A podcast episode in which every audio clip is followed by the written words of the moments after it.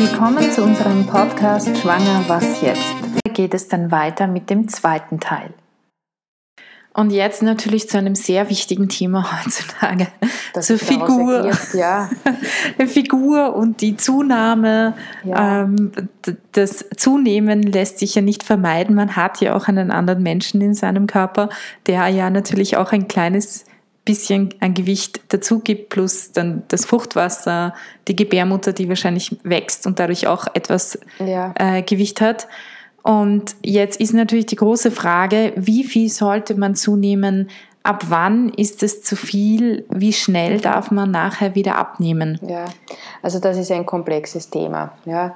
Ähm, also wie viel sollte man zunehmen? Es gibt kein Muss, wie viel man zunehmen soll. Die Amerikaner haben eine tolle Studie präsentiert und haben gesagt, ideal wäre, also überhaupt nur 8 bis 10 Kilo in der ganzen Schwangerschaft. Mhm. Wie ich das das erste Mal gelesen habe, habe ich mir gedacht, oh mein Gott, also keine meiner Patientinnen schafft das. Ich selber hätte das auch nie geschafft, weil 8 bis 10 Kilo heißt 3 bis vier Kilo Kind, äh, mindestens ein halbes Kilo Plazenta sind, sagen wir, drei oder viereinhalb Kilo Fruchtwasser, zwei, ein bisschen mehr Flüssigkeiten. Also das ist im Prinzip ja nur das Kind und die Schwangerschaft und die größere Gebärmutter. Ja, das ist auch so. Also die Amerikaner sagen, das wäre optimal. Jetzt hat sich aber gezeigt, dass Frauen, die schlank sind vor der Schwangerschaft, die sehr, sehr schlank sind, die nehmen interessanterweise signifikant mehr zu normalerweise. Und die, die relativ stark sind, also die ein bisschen über den höheren Body Mass Index haben, nehmen etwas weniger zu. Das heißt, ich glaube ja daran, es gleicht sich physiologisch eh immer alles gut, relativ gut aus. Aber auch ich habe Patientinnen, die ich betreue, die plötzlich 25 oder auch 35 Kilo zunehmen. Das ist nicht mehr gesund. Und äh, ich, ich erlaube mir dann immer meinen Damen zu sagen oder sie auch zu fragen, was es denn ist, was sie essen. Und ich komme halt dann schon immer drauf, also es ist nicht von ungefähr. Es, es gibt dann wirklich einfach Ernährungs- unter Anführungszeichen Fehler oder Gewohnheiten, die sich einschleichen.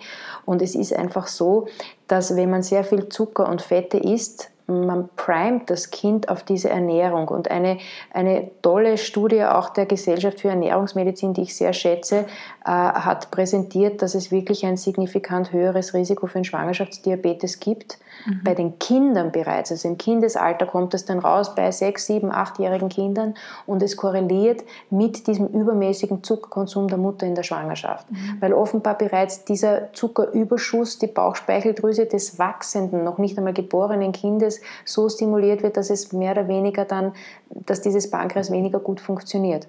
Also mhm. das gebe ich immer meinen Damen zu bedenken, wenn sie sagen, ich kann halt nicht anders, sage ich, bitte denken Sie an Ihr Kind. Sie machen dem Kind, Sie tun ihm nichts Gutes. Und auch da haben wir eine schöne Studie, die gezeigt hat, nicht nur der Zucker ist nicht gut, sondern auch der übermäßige Kalorienintake der Mutter. Es korreliert die Kalorienanzahl, die die Mutter zu sich nimmt, direkt mit dem Geburtsgewicht des Kindes. Nicht umsonst sind in Afrika die Kinder doch irgendwie leichter in den meisten Fällen, weil die Mütter auch weniger essen. Mhm. Und man sieht hier heutzutage, ich sage immer lustig, meine Ordination gibt es ganz viele Kinder über vier Kilo, weil ich habe halt Damen, die sich sehr gerne sehr gut ernähren. Mhm. Ähm, und das war früher doch eher eine Seltenheit. Die Kinder waren irgendwie kleiner, die Kinder werden immer größer, weil wir uns halt auch anders ernähren.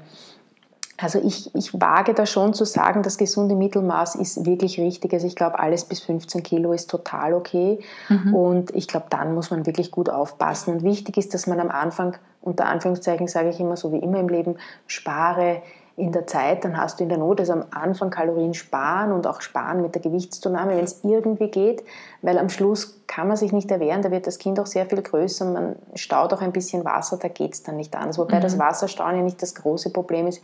Es ist ja so, dass man immer glaubt, das ist nur das Kind und die Schwangerschaft und in Wahrheit sind die Frauen ganz enttäuscht, die stellen sich nach der Geburt auf die Waage und sagen immer zu mir, jetzt habe ich aber nur sieben Kilo weniger.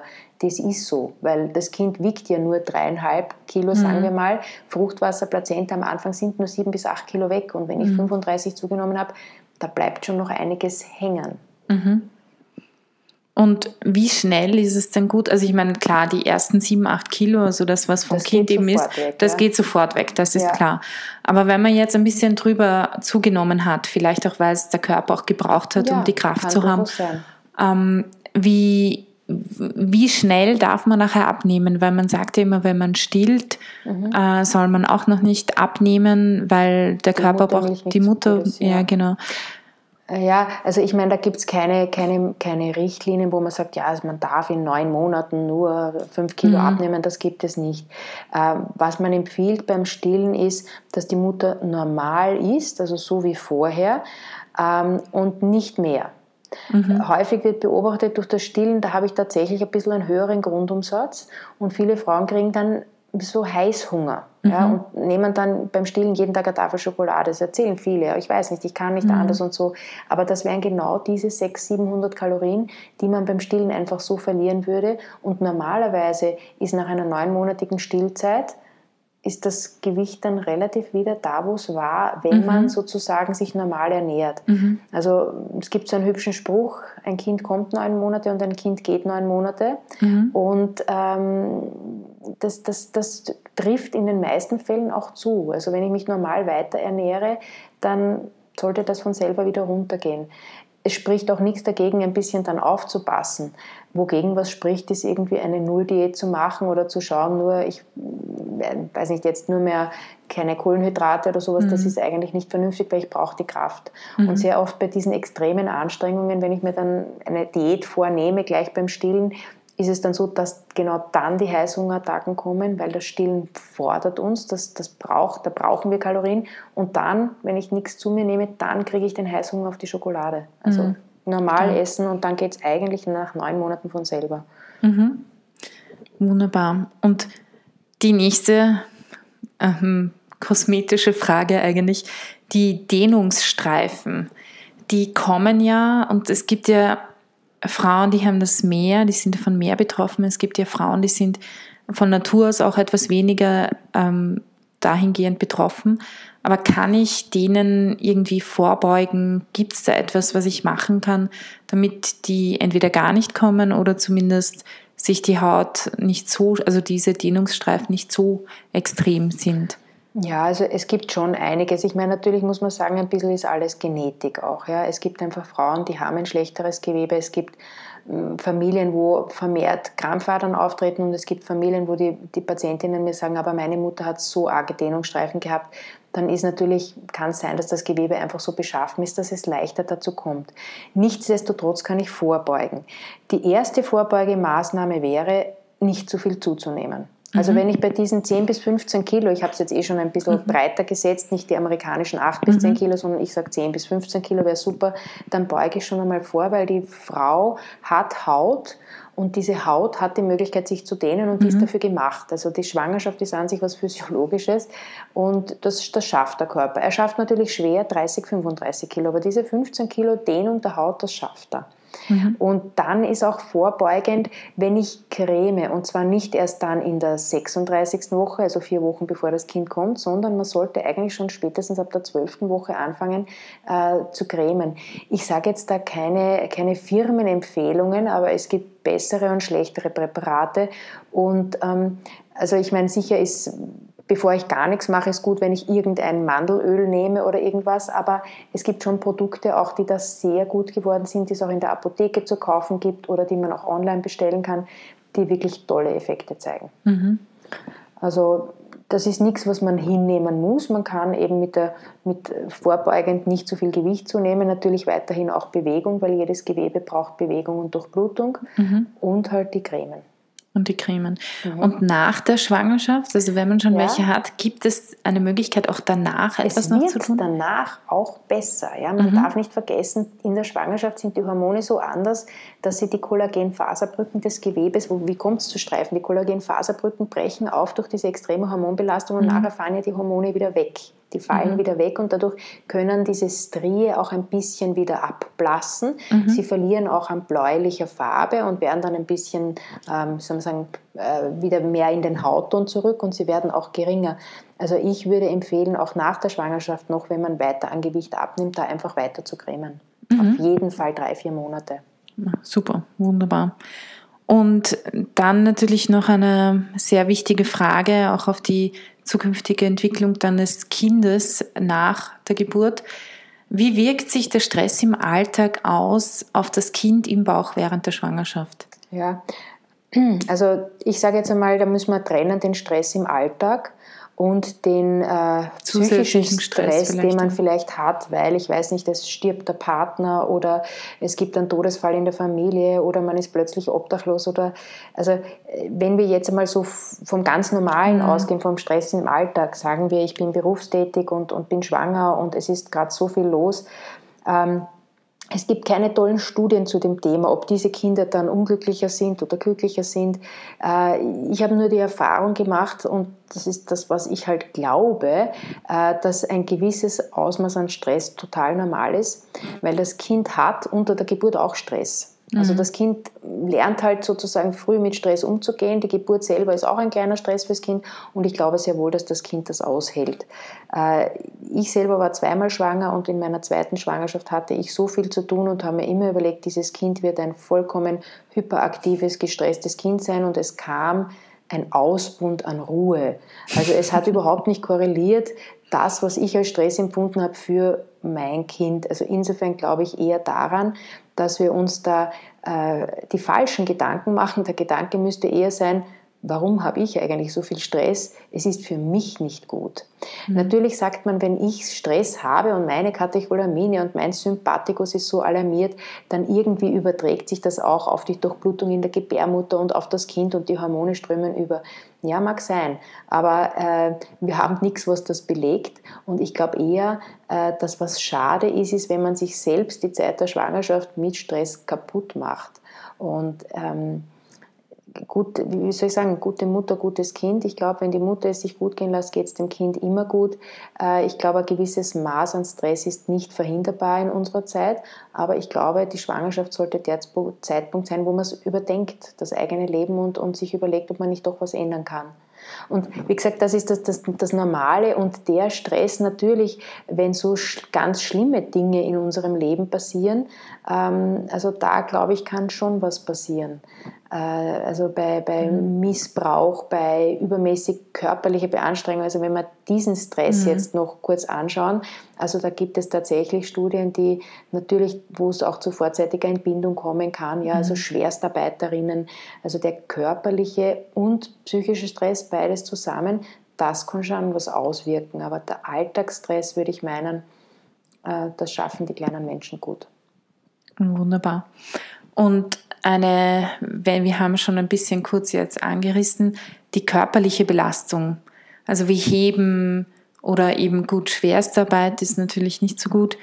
Ähm, was, also welche Körper, welches Maß an körperlicher Belastung ist in Ordnung, welches Maß wäre wahrscheinlich zu viel. Ja, also ich sage da immer, weil ich, ich versuche immer Bilder zu bringen, der Einkaufskorb ist okay. Das heißt, mhm. ein Einkaufskörper, wo ich drinnen habe ein, einen Brotleib, ein, eine Milch, ein paar Äpfel oder so, also alles, was so ein paar Kilo, drei, vier Kilo ist, das ist in Ordnung, dass ich hebe.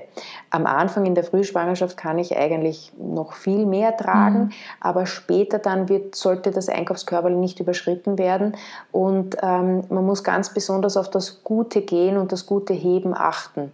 Also es, mhm. die Physiotherapeuten können einem das zeigen, man kann das auch im Internet nachlesen. Dieses extrem gebückte Aufheben von Dingen oder Tragen schwerer Lasten ist nicht gut. Es müsste der Rücken immer gerade sein und ich sollte immer versuchen, meine Mitte zu stabilisieren. Mhm. Und tendenziell halten wir uns halt alle falsch. Also da, auf das muss man in der Schwangerschaft besonders gut achten. Und wenn die Schwangerschaft weiter fortgeschritten ist, wie gesagt, ein Einkaufskörper mehr sollte es nicht sein. Äh, am Schluss, wenn zum Beispiel Mütter rasch hintereinander Kinder bekommen und es gibt ein größeres Kind, das vielleicht in Maxikose liegt und das schwere Maxikose mhm. plus schweres Kind, das ist dann definitiv zu viel. Aber ein mhm. kleines Einkaufskörbchen geht.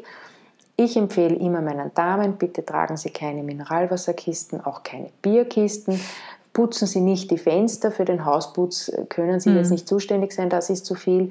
Aber im Prinzip so normal bewegen und man merkt eh, was geht und was nicht geht. Und äh, es ist einfach aufgrund der Physiognomie, wenn man schwanger ist, gehen gewisse Dinge halt einfach nicht. Man mhm. kann keine schweren Koffer die Stufen runtertragen, es geht nicht. Und äh, da sollte man sich halt helfen lassen. Und ich appelliere bitte immer, auch wenn man das wo sieht, in der Straßenbahn oder im Supermarkt, dass man bitte hilft, wenn man selber gerade nicht mhm. schwanger ist. Weil es ist wirklich mühsam. Man ist anders beweglich. Aber so im Prinzip körperlich ist ähm, eine Schwangerschaft ist einfach ein Zustand, aber keine Krankheit und im Prinzip kann man vieles tun. Man kann eigentlich und man sollte auch ganz normal leben, aber halt Extrembelastungen vermeiden. Also es sollte alles irgendwie so ein bisschen rosa Wolke sein. Alles nett und gemütlich und man muss sich auch nicht unmäßig anstrengen, aber man soll in Bewegung sein und soll auch noch weiter ganz normal alles tun. Mhm. Wunderbar. Damit unsere Fragen für heute. Gibt es noch irgendeine Frage, die Sie, wo Sie wissen aus Ihrer Praxis einfach, das ist auch eine häufige Frage, die wir jetzt vielleicht vergessen haben, die aber noch wichtig wäre. Also was viele Damen mich fragen, ist, darf ich in die Therme gehen? Darf ich, darf ich in der ah. Therme schwimmen? Weil in der Therme sind immer so berühmte Schilder, da steht Achtung, Schwangere, Rufzeichen. Hm. Man kann ruhig einen Thermenurlaub planen, man kann auch ins öffentliche Schwimmbad gehen. Ähm, in diesen Thermen ist ja auch meistens eine Sauna dabei. Ich sage immer, in der Schwangerschaft ist alles ein bisschen anders. Auch wenn man vorher gerne in die Sauna gegangen ist, kann es sein, dass in der Schwangerschaft einem das zu viel ist. Da ist das Dampfbad besser, mhm. weil die Temperaturen geringer sind. Man kann auch ins Thermalwasser gehen, aber man sollte nicht stundenlang drinnen sitzen. Es ist einfach, man verliert viel Flüssigkeit über die Hautoberfläche. Äh, es gibt Studien, die zeigen, dass das nicht so gut sei, weil durch das Thermalwasser einerseits gibt es natürlich auch eine etwas höhere Infektionsgefahr und das warme Wasser kann zu Kreislaufveränderungen bei der Schwangeren führen. Also ich empfehle da immer ganz normal Thermenurlaub buchen, ruhig mitmachen, aber halt immer nur 20 Minuten im Wasser bleiben. Zum Schutz, wenn man Sorge hat vor Infektionen, empfiehlt es sich, Schutztampons zu verwenden. Mhm. Die kommen vor dem, bevor man ins Wasser geht, gibt man die äh, in die Scheide und entfernt sie unmittelbar danach wieder. Damit ist man geschützt vor Infektionen und man nimmt halt eher das Dampfbad und macht das halt auch gemütlich. Also Thermenurlaub wäre ich sehr oft gefragt, ob, ob das in Ordnung ist. Ja, prinzipiell mhm. alles, was ihnen gut tut, ist in Ordnung. Und sonst, ähm, ja, das mit den Vitaminen ist ein häufiges Thema, aber ich glaube, das haben wir eh besprochen. Das muss jeder für sich entscheiden, inwiefern er sich wirklich ausreichend mit Vitaminen ähm, versorgt. Äh, Fliegen haben wir auch besprochen, Sport haben wir auch besprochen. Ja, Haare färben ist auch noch so ein Thema, das ich oft gefragt werde. Aha. Kann ich zum Friseur gehen und kann ich mir die Haare jetzt oder die Strähnchen machen? Mein Credo ist immer, bis zur 16. Woche bitte alles nicht, äh, lieber warten, weil ab der 16. Woche ist die Organogenese, also die Organe des Kindes sind fertig und wachsen dann nur mehr. Also ab der 16. Woche kann man alles wieder tun, aber mhm. bis zur 16. Woche eher nicht. Und äh, dieses extreme Haarbehandeln mit Wasserstoffbleichen und so, das würde ich eher überhaupt nicht tun. Ähm, man sollte dem Friseur auch immer sagen, bitte, ich bin schwanger, haben Sie eh, es gibt immer so ein bisschen natürlichere Tönungsvarianten, äh, die man dann eher wählen sollte. Impfen ist auch ein Thema. Im Prinzip gibt es viele Impfungen, die sogar notwendig sind in der Schwangerschaft. Mhm. Äh, es wird sehr viel die Grippeimpfung empfohlen. Ähm, und äh, man muss auch den ganzen Impfpass kontrollieren und schauen, ob man auch wirklich überall alles hat, was man braucht. Ja. Es mhm. wird jetzt sogar im letzten Triminon der Schwangerschaft empfohlen, die Pertussis aufzufrischen. Was sind die Pertussis? Also die, äh, eine Kombinationsimpfung äh, mit ähm, Masern, Mumps, Diphtherie, Keuchhusten. Ah, okay, so, ja, klar. Dass ich jetzt das deutsche Wort Dieses ganze gesucht, Deutsch Keuchhusten. Keuchhusten, ja. Mhm. Also, ja, ja, und noch zum Thema Impfungen wollte ich sagen, also gerade Diphtherie, Tetanus, Pertussis, also das ist der Keuchhusten und die Polio, da gibt es eine Kombinationsimpfung von diesen vier Impfungen. Das sollte man äh, im letzten Drittel der Schwangerschaft eigentlich auffrischen, wenn es länger als zehn Jahre zurückliegt. Also die Grippeimpfung wird ja viel empfohlen, aber auch Pertussis ist gerade wichtig, weil diese hohe mütterliche Antikörperspiegel, wenn die Mutter wirklich frisch geimpft ist oder noch Impfschuss hat, werden auf das Kind übertragen und tragen wesentlich zum Schutz des Kindes nach der Geburt gut bei und deshalb sollte man das im Impfpass eigentlich kontrollieren. Äh, alle diese anderen Impfungen, also vor allem Röteln und Masern, Mumps und so, das gehört vor der Schwangerschaft aufgefrischt. Also das soll nicht in der Schwangerschaft gemacht werden. Ja? Mhm. Fällt mir eigentlich nichts mehr ein. Die Venenproblematik kommt auch manchmal. Die Venen kommen manchmal raus. Es kommt mhm. zu Besenreißern. Ich sage immer, Strickstrümpfe ist schon eine gute Vorbeugungsmaßnahme, aber auch da kommt ein bisschen die Genetik. Mhm. Manche Damen kriegen das gar nicht und andere kriegen es halt. Aber man kann vorbeugen mit nicht zu viel Gewichtszunahme, mhm. guten flachen Schuhen und den Stützstrümpfen. Wunderbar. Gut, okay. dann danke ich Ihnen für das gerne, Interview. Gerne. Und bis zum nächsten Mal. Ja, bis zum Wir nächsten werden sicher noch ein paar Interviews führen. Wunderbar, ich mich auch. Alles Vielen Dank. Gute, Alles Gute. Falls Sie selbst in einer schwierigen Situation sind und schwanger oder sollten Sie eine Abtreibung hinter sich haben, können Sie sich gerne auch direkt an uns wenden. Unsere E-Mail-Adresse ist beratung.lebensbewegung.at. Sie finden uns auch im Internet www.lebensbewegung.at oder Sie können sich auch telefonisch bei uns melden unter Österreich 0043 664 2000 466. Da wir auf Spenden angewiesen sind, würden wir uns sehr freuen, wenn ihr uns mit einer kleinen Spende unterstützen würdet. So helft ihr uns, die Qualität des Podcasts aufrechtzuerhalten. Die Spende ist steuerlich absetzbar und sie würde gehen an die österreichische Lebensbewegung Verwendungszweck Podcast. Die IBAN-Nummer ist AT 51 3200 4 mal die 0 0374 0552. Der BIC, alles groß geschrieben, R L N W A T W W. Ihr findet die Kontodaten auch bei uns in den Show Notes. Vielen Dank für eure Spende.